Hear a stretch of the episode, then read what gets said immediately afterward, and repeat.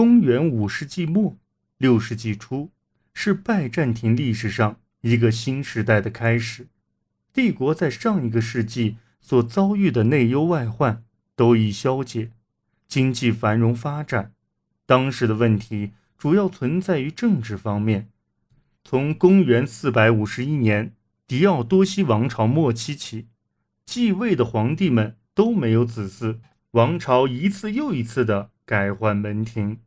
公元四百九十一年至五百一十七年，精明能干的阿纳斯塔修斯掌权。不过他去世过后，他已经成年的两个外甥和一个侄子都没能继位。广有人脉的禁卫军队长查士丁被推选为皇帝。查士丁一世也没有后代，但是他的外甥查士丁尼雄心勃勃。在接下来的十几年里，巩固了自己的势力，终于在公元五百二十七年继承了舅舅的皇位。罗马人认为，在战争中得胜代表着神对统治者的认可，于是军事冒险主义就成了查士丁尼巩固皇位理所当然的选择。他马上向君士坦丁堡的宿敌波斯开战，并在战争初期取得了一些胜利。然而，公元五百三十二年，波斯人却给拜占庭一记重创。查士丁尼被迫与波斯签订了被称为“永久和平”的羞辱的停战协议，并向波斯支付了战争赔款。这一战败引起了针对他的政治阴谋，他的对手发动了尼卡暴动，企图让阿纳斯塔修斯的外甥取代查士丁尼。暴力冲突持续了一周，君士坦丁堡中心大部分建筑被烧毁，两万人被杀。查士丁尼保住了权力。查士丁尼决定铤而走险，再赌一把，派贝利萨留率领一股远征军进攻北非的旺达尔王国。当时的旺达尔王国正陷入王位继承的纷争之中，出乎所有人意料。拜占庭军队取得了对旺达尔人决定性胜利，于公元532年至534年间征服了整个旺达尔王国。这一胜利带给查士丁尼巨大的回报，他在政治上站稳了脚跟，还举行了一场盛大的凯旋游行，向臣民展示他获得的战俘与黄金。接下来的征战。也没费多大劲。公元五百三十五年，拜占庭只遭遇了少量抵抗，便征服了东哥特人手中的西西里。但这还只是主要进攻开始前的序幕。公元五百三十六年春，贝利萨留再次率军进入意大利南部。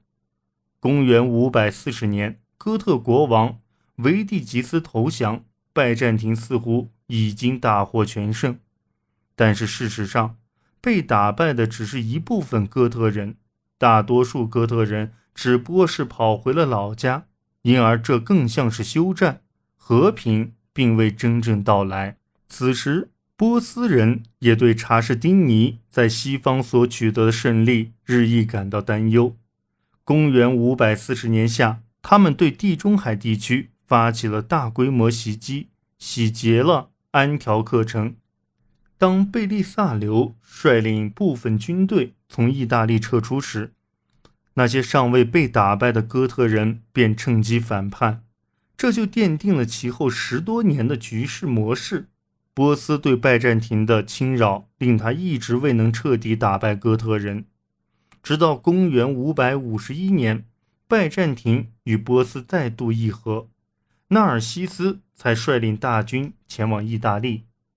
公元五百五十三年，意大利最终落入拜占庭手中。此外，查士丁尼还利用西哥特王国发生内战的时期，征服了西班牙南部一块狭长的领土。查士丁尼在国家治理上同样精力充沛，其中他在法律领域内取得的成就最大。至公元六世纪早期，司法当局。仍现在由公元一世纪至三世纪的专家们所提供的混乱见解，以及众多未及细加编撰的帝国律令之中，公元五百三十五年，由法学家特里波安领导编撰了《民法大全》，将之前的律例梳理归纳成一部简明的法典。在宗教事务方面，查士丁尼尝试结束关于基督一性论的争论。即就如何理解基督位格的人性与神性结合而引起的争辩，这是围绕着公元451年加克敦公会议所达成的对信仰一致定义而展开的。到查士丁尼统治时期，基督教已经分裂成两派，各有自己的主教、教士和教会组织。对于这种大分裂，查士丁尼其实也无能为力。他的其他改革努力则旨在为其战争和庞大的建筑项目筹资，这样的做法当然会在某些纳税者中引起不满，但并没有迹象显示这给经济造成了严重破坏。查士丁尼新取得的各北非行省适时地成为拜占庭帝国的有力资源，从当地获取的收入。大大超过了征服并维持该地区的花费，西西里的情况也是如此。然而，公元五百六十五年，查士丁尼病逝后不久，意大利本土的很大一部分都落入伦巴第人手中，而与哥特人的战争则严重损害了意大利的经济。在查士丁尼统治时期，还爆发了瘟疫。公元七世纪三十年代。东罗马帝国的许多领土落入阿拉伯人手中，因此常有人认为瘟疫和战争过多地消耗了帝国的资源。然而，后期拜占庭的领土丧失则是源于与此不同的情况。而且，尽管蒙受了极大损失，意大利的大片国土在其后数个世纪里仍是拜占庭帝国的可用资源。而公元六世纪的瘟疫。似乎也并不足以造成严重混乱。